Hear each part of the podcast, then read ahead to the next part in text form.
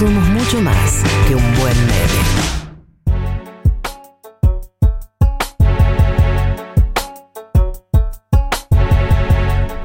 .1507, entramos en la última hora de 1990 eh, y ya está con nosotros aquí en el estudio. Una alegría tener a un columnista frente a, a mi carita, a mis ojitos. Voy a bajarme el micrófono si te veo bien la cara.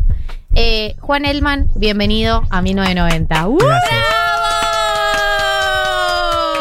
Contento de estar acá, vacunado también, Qué hay que decirlo. lindo. Y Nosotros sí. ya estamos aplicando el pasaporte sanitario, así que si no estás vacunado no puedes entrar. No puedes vernos en No. ninguna etapa de nuestras vidas. No. Ah, ok, ok. No, pero estoy vacunado, entonces puedo verlos y, Sí. y podemos disfrutar. Sí. Recomiendo vacunarse para subir la semana también, porque ustedes, me acuerdo de la semana pasada hablaron de consejos para que amigas se vacunen. Sí. Es verdad que también para esto tenés que tener ganas de vacunarte, pero tenés una semana de mierda y la verdad que la sube mucho toda la rutina de vacunación, empadronamiento, Sí. recibir el turno, ¿no? Como que la sube un montón. Es Es un Emocionante. motivo para Te vivir. toca un turno lejos, no sé, Montserrat, ponele tener. Yo fui a Parque Roca. ¿Cómo te va? Ah, vos, claro. Y viste, y también como hay Sí, algo sí, ahí un llegando. viaje. Turismo de No, vacunas. No, turismo de vacunas. En el subte me encuentro una señora que estábamos yendo al mismo lugar porque la veo, le pispié el celular, no estaba hablando nada, o sea, según nada. Y si hubiese estado hablando, No bien también. Ok, no importa, Está pero quiero decir, o sea, no soy alguien que esté como todo el tiempo revisando, pero Y tenía lo como sos, el pero bot. no pasa nada. Claro. Claro, tenía el bot y entonces ahí me di cuenta que íbamos al mismo lugar. Y después, o sea, una hora después me fui a almorzar por la zona y nos encontramos ahí como en la Ah. calle y como que nos miramos, no nos pasó nada, pero nos miramos Estamos y bueno. vacunades, Turismo de claro. Vacunas, la suben muchísimo, recomiendo. Eh, me hubiese gustado que me toque. ¿Cómo se llama esa ciudad, con ese coso sagrado que hicieron como de Jesús enfrente de, de- en la isla costanera? Tierra, Santa. Me hubiese gustado que me vacunen ahí, en Tierra Santa. ¿Sí? Pero hay, hay un bueno. vacunatorio ahí, ¿no? No, O sea, no presta en ese predio. no, claro. Pero solo para Galia. Eh, que lo abrieron ahí como y mirás a Jesús mientras te ponen la vacunan en el vacuna. centro islámico, ¿por qué no me puedo vacunar en Tierra Santa? Ah, Coexist. Ah, es verdad, es verdad. Bueno. Eso va a eh, ser la columna. Sí, qué alegría, Juan, que estés vacunado. Me pone muy contenta y nos pone, me pone muy contenta que todos en este programa estemos vacunados. Vacúnense y si tienen amigas que están dudando, mándenle la nota con carga. Que llegó un mensaje acá diciendo que una oyenta contó que tenía un conocido que estaba con dudas y lo convenció con esa nota. Así Perfecto. que ya Vamos. hemos aportado a la patria y podemos retirarnos de los medios de comunicación. Juan, ¿de qué quieres hablarnos hoy? Eh, de Cuba, me parece que Bien. es una buena semana para hablar. Una buena semana, digo, porque ya pasó un poco la espuma y me parece que tenemos cierta distancia para, para abordar un tema que, bueno, fue, fue tope de agenda ¿no? en América Latina, porque vimos protestas eh, inéditas en la isla, estamos hablando hace dos domingos. Protestas que no veíamos desde el 94, fueron las más gruesas eh, desde ese entonces, un movimiento que arranca en el sur de La Habana, en San Antonio de los Baños, que se empieza a extender, ¿no? que incluso después llega al Malecón, que había sido el epicentro de la protesta del 94. Malecón en, en ese entonces, un, en un escenario donde Fidel incluso baja ahí a hablar con los manifestantes, fue como una postal eh, de esa protesta del 94. Y ahora vimos eh, un movimiento con las redes como protagonista también, ¿no? Me parece que esto marca una distancia con lo que había sido el movimiento del 94, que las redes sociales son protagonistas de esta ola de protestas, porque también sirven para difundir, incluso para extender la convocatoria a toda la isla, ¿no? Porque un movimiento en el sur de La Habana que se empieza a extender y que después llega a cubrir eh, toda la isla. Bueno, la- la- las redes también clave para registrar lo que había pasado, ¿no? En las calles, un enfrentamiento muy fuerte con, con la policía, escenas de represión que nos llegaron también eh, por las redes. Ese mismo domingo el gobierno corta internet, de hecho todavía la isla sigue con un acceso limitado ¿no? a, a las redes y a internet en general.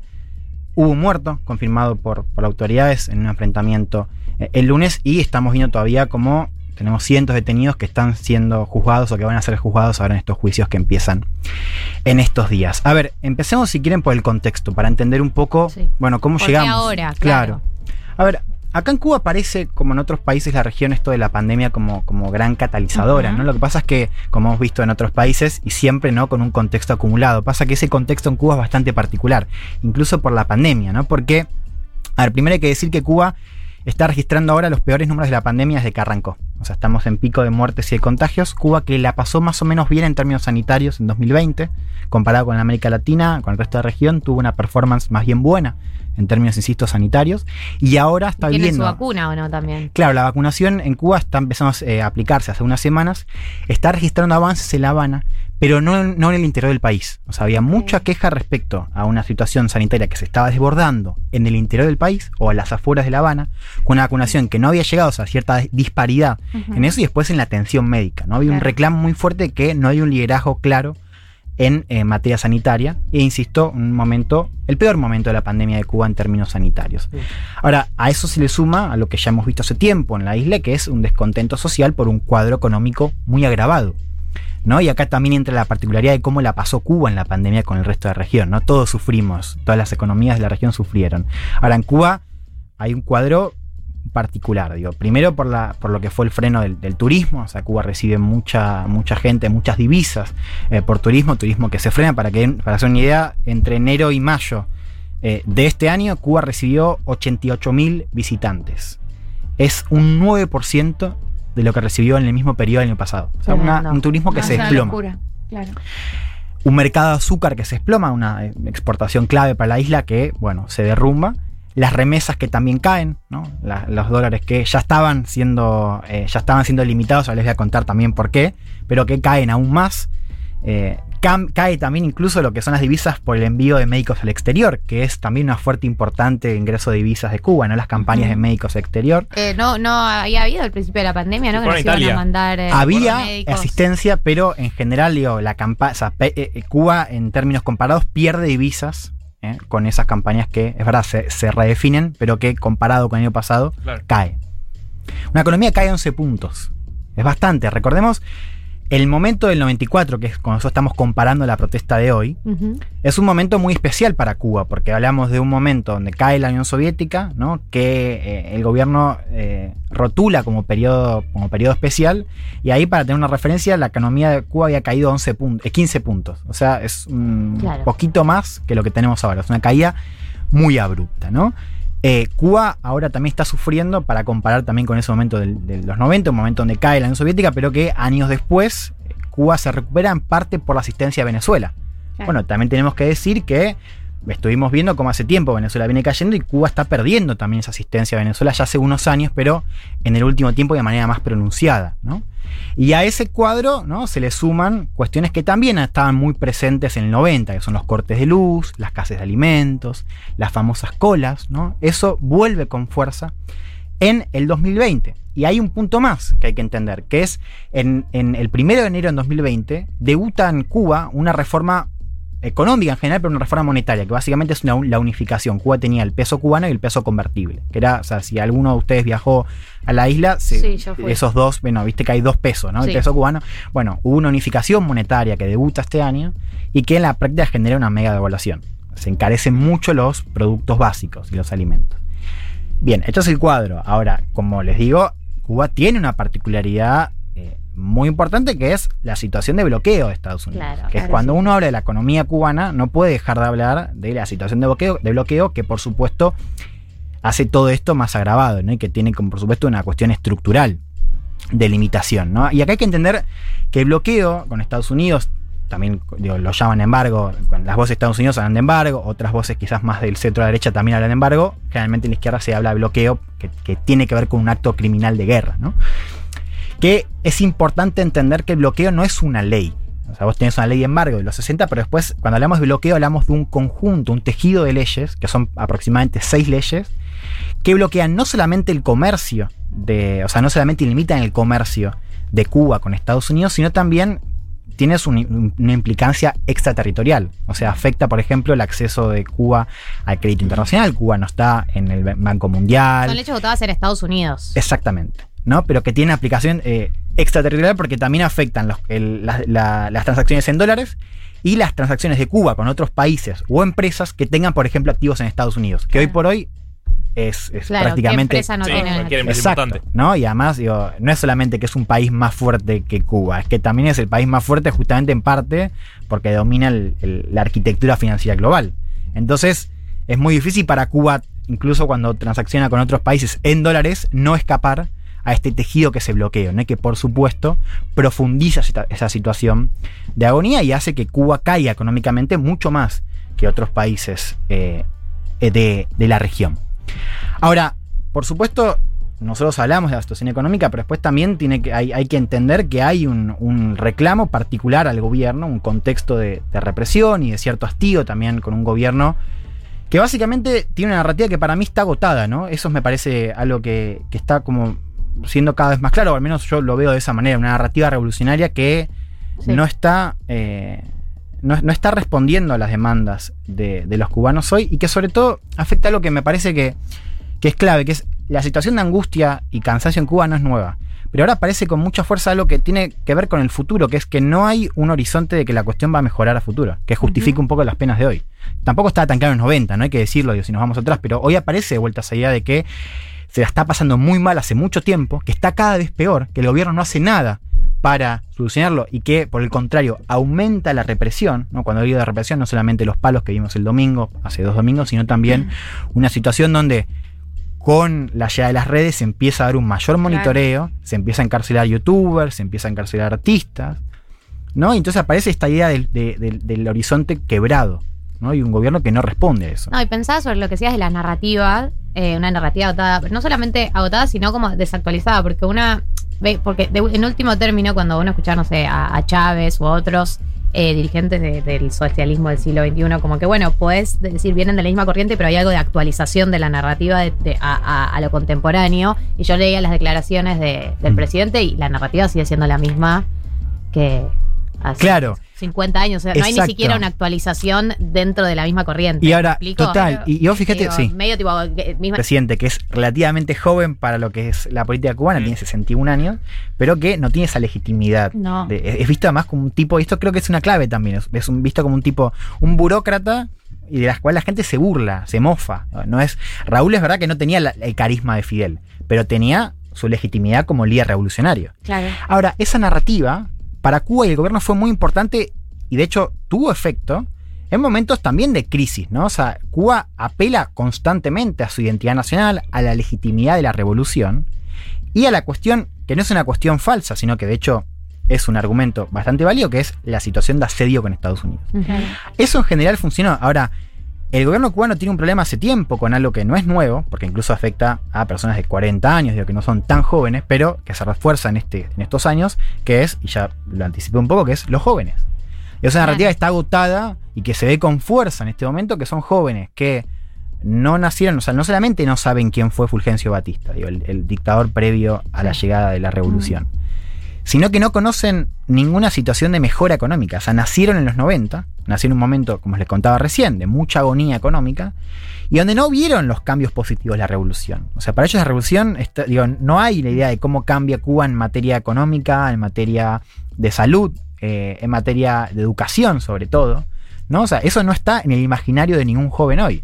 Ahora, y las redes también tienen algo que es, eh, yo no coincido en esa cosa de poner las redes en, en el como que es lo más importante. No, es política, es sociedad, digo, es- es- hay algo previo, pero es cierto que las redes sí cumplen un papel eh, esencial en este caso, no solamente como mecanismo de difusión, como les contaba, de cómo las convocatorias se van difundiendo. En Cuba, Cuba no se, en Cuba el Instagram no se usa mucho, sí se usa mucho Facebook y Facebook Live. Claro. Y, y- y- y la herramienta de Facebook Live es, es zarpada, porque claro, se difunde todo y ahí genera también esta cosa de eh, replique, ¿no? Pero también hay algo de que es, los cubanos hoy tienen, hace ya un par de años, 2018 sobre todo, digo un par de años, pero sigue siendo poco, digo, también hay algo nuevo que está apareciendo y no se está procesando, o está tardando tiempo en procesarse, que es las redes como una ventana, como viven otros jóvenes cubanos en otros lugares. Suponete en Florida, pero digo, hay una experiencia también de ver con, con mayor fuerza cómo vive un joven cubano en otro lugar que no sea Cuba.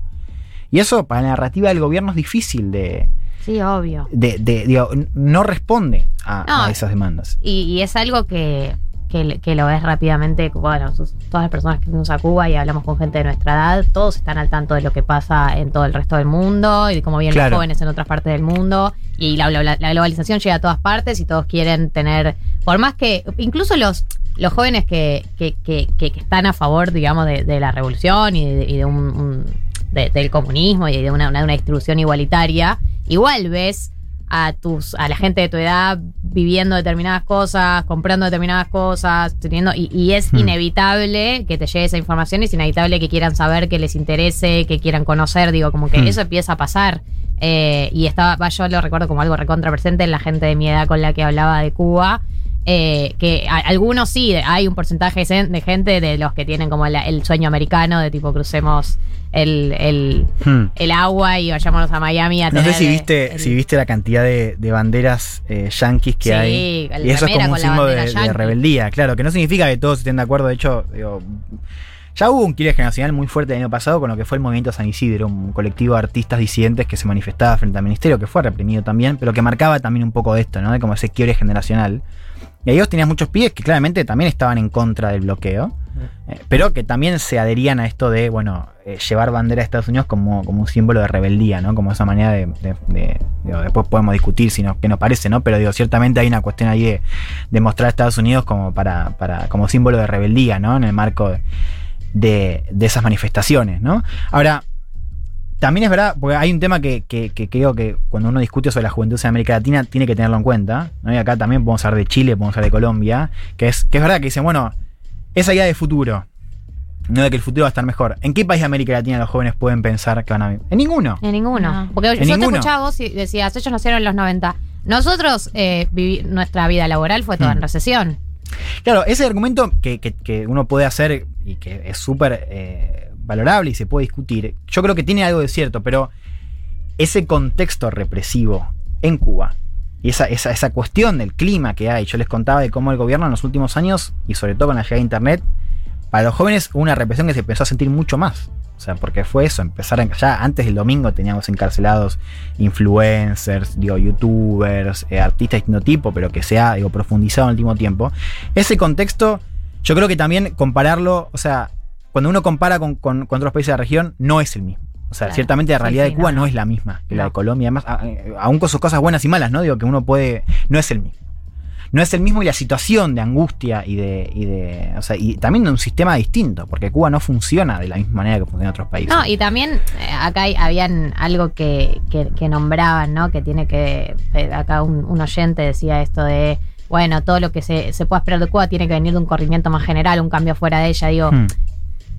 Eh, cada vez se hace más difícil eh, sostener, no solamente, digo, hablando a nivel económico con el bloqueo, sostenerse uno a sí mismo, pero sostener, cada vez tenés menos aliados regionales discursivos también, Mm. como todo, está- están cada vez más solos y cada vez se los ven más aislados a la hora de sostenerse. Sí, y creo que también refuerza un poco esa, esa cosa de lo agotado que está, ¿no? Porque incluso las proclamas que hoy son para defender a Cuba, o sea, están también desactualizadas. Incluso como está esa cosa más como, no sé si lo ven ustedes, pero más como de, bueno, mejor no hablar de eso, ¿no? Como, bueno, Sí, es mejor. que es un Sí, tema sí. súper incómodo, Es es, que- un tema súper incómodo para, para, para cualquier progresista. Sí, y para mí ese agotamiento de Mm. Cuba se ve en que en China sucede casi lo mismo en términos de relaciones, digo, de, de Mm. falta de democracia, de, de presiones del gobierno.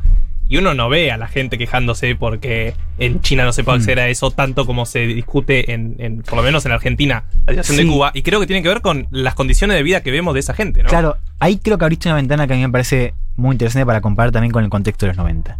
En, los 90 también, digo, yo le, le preguntaba a los chicos de Mundo de Sensaciones que yo estaban, digo, en los 90 es- estaban, era más grande, entonces tenía como... Decilo. Claro, ¿no? Entonces ahí también aparecía la cosa de que Cuba iba a caer, ¿no? Algo que yo hoy no veo, digo, no, no veo como el sistema caiga hoy a corto plazo, no lo veo. Creo que estamos viendo la manifestación de algo que es un problema estructural, que con esta narrativa y con las capacidades que tiene hoy el gobierno, lo veo difícil de solucionar. Ahora, lo veo muy lejos de esto, de Cuba a caer. Ahora, No, no. en los 90 también estaba eso, pero está de otra manera, porque en los 90 estaba esa cosa del el, el clima del fin de la historia de Fukuyama, ¿no? El cosa de, bueno, todo va a ser eventualmente una democracia liberal. O sea, el comunismo estaba cayendo, las autocracias van a caer, entonces Cuba inevitablemente va a ser una democracia liberal. Hoy, Y ahora que no sé. hoy, y por eso también es relevante esta discusión, digo, incluso, co- como decíamos recién, si, si no, si no estamos hablando de esto, yo creo que deberíamos hablar de esto, porque es que hoy, hoy, ten- hoy estamos discutiendo cuáles son los modelos. Sí. ¿Por qué? Porque hoy los modelos de democracia liberal que nos impusieron, Reino Unido, Estados Unidos, llamen cualquier lugar de Europa, digo, vale, vayan a cualquier lugar y van a entender y van a ver cómo la democracia liberal también está puesta en jaque. Y ahí aparecen otros modelos. Digo, China es un modelo ahora que antes no estaba. Un modelo no para nuestra región, o al menos no en materia extendida, pero sí es un caso interesante porque en, China sí tienes una sensación de libertad que es muy distinta a, a como nosotros vemos la libertad en Occidente, pero donde claramente hay una cosa de, eh, de cierto desarrollo también en el marco de un sistema capitalista y de mercado, ¿no? Un, un sistema político muy represivo también. O sea, hay censura, Sí, sí, sí. hay represión, no hay libre protesta, pero sí hay una idea de que uno se puede desarrollar desde que es chico hasta cuando. y puede vivir más o menos bien. No sé si mejor o peor que sus padres, digo, puede ser. hoy No, la podría ser. libertad mejor. política está sobrevalorada, Claro, digamos. pero en gran cantidad de China sí. O sea, uno ve un crecimiento y Claro. eh, O sea, claramente no estás. gente muere de hambre, literalmente. Y no es, o sea, si bien tenés todavía una situación de cierta desigualdad urbana, ¿no? hay muchos problemas que empiezan a aparecer ahora, no está eso tan presente como lo tenemos en el imaginario cubano, que esto es una mierda desde que nacimos, cuando digo mierda me refiero a este clima ¿no? Eh, económico que digo, no tiene que ver únicamente con el país, sino con eh, el- las condiciones de vida. Mm. ¿no? De que, eh, con- marcado por las casas y demás. Ahora, eso que no tenés en otros modelos, modelos, digo, entre comillas o no, hay que ver qué, qué nos parece, pero yo creo que sí, vamos a sacar las comillas. Digo, en China ciertamente no, o sea, tenés una libertad distinta. Y también me parece que, digo, y abro esa ventana porque está bueno para compararlo, pero también para entender. Lo decía en, en su editorial eh, Ale Berco que decía, bueno, ¿por qué tenemos que discutir Cuba? Porque Cuba fue también, o sea, eh, fue una alternativa. O sea, para los que no nos gusta este sistema capitalista y creemos que este capitalismo está arrasando con todo, o sea, que, que- que no está dejando a un planeta vivible de acá a futuro, ¿no? Literalmente. haciendo el, el preludio a los chicos que vienen ahora. Sí, también Eh, digo, también hay que discutir qué les pasó a, esas, a esos modelos alternativos. Y Cuba, ciertamente, para la izquierda continental fue muy, digo, de lo más importante, significativo en, ese- en esos modelos. Digo, ¿qué tenés? La Allende con- en Chile, que duró claro, poco. Es que por eso digo, por eso digo que, que la tristeza de no haber podido actualizar la narrativa, eh, porque eh, mal que mal eh, haya en Venezuela hoy, obviamente tuvo otro devenir, pero con el caso de Evo Morales y con algunos intelectuales de América Latina que retomaron la idea de tipo de socialismo del siglo XXI o algunas ideas nuevas de tipo readaptarlo a una democracia más actualizada, un poco más liberal incluso, pero con la redistribución de una idea un poquito más moderna, pero con alguna, digo, hubo un intento de actualizar al que muchos nos intentamos subir, hubo experiencias donde salió como Venezuela, donde uno dice, bueno, ok, no me puedo Hmm. subir a esta, hubo experiencias como la de Bolivia, la que por ahí sí tiene números de, de los que te puedes respaldar, pero en el caso de Cuba es, difícil porque es una narrativa muy retro para sostener hoy en día. Claro, y no parece estar dando una respuesta hoy, sobre todo en esa idea de futuro, ¿no? A estos jóvenes que están protestando y, bueno, la población en general. Eh, cierro con esto que, decía, digo, para entender también hacia dónde puede ir. Yo la verdad es que no lo veo, digo, no, no veo hoy, como decía, no, no creo que hoy est- estemos eh, siendo testigos del final de la- del régimen, no, no veo absolutamente nada de eso. Sí habría que seguir qué pasa con estas protestas, ¿no? O sea, eh, por ahora tuvimos el lunes estos enfrentamientos entre la policía eh, y civiles donde, murió una persona. Después, como les decía, el internet está eh, bastante ilimitado, está co- con acceso limitado en, la isla, pero después no vimos ninguna otra manifestación así fuerte como la que vimos hace dos domingos. Hay que ver qué pasa. El gobierno es cierto que ahora también reconoce, o sea, el gobierno distingue entre los que son revolucionarios que pueden tener eh, ciertas preocupaciones legítimas y los que no, que se comen la propaganda de Estados Unidos, ¿no? Lo cual es cuestionable, pero que al mismo tiempo dice, bueno, hay algo de, de angustia y de preocupación legítima. Sí, pero a la vez el, perdón, el primer discurso fue un poco revolucionarios tomen las armas y Literal, fue la orden de combate Claro. está dada textual, y sacando... después los- bajó un poco, ¿no? Como que hubo Sí, más- después, claro, fue también Díaz Canel. Ahí también aparece ¿no? esta, esta diferencia en el liderazgo que comentábamos antes, ¿no? Una legitimidad distinta a la de Fidel y a la de, a la de Raúl.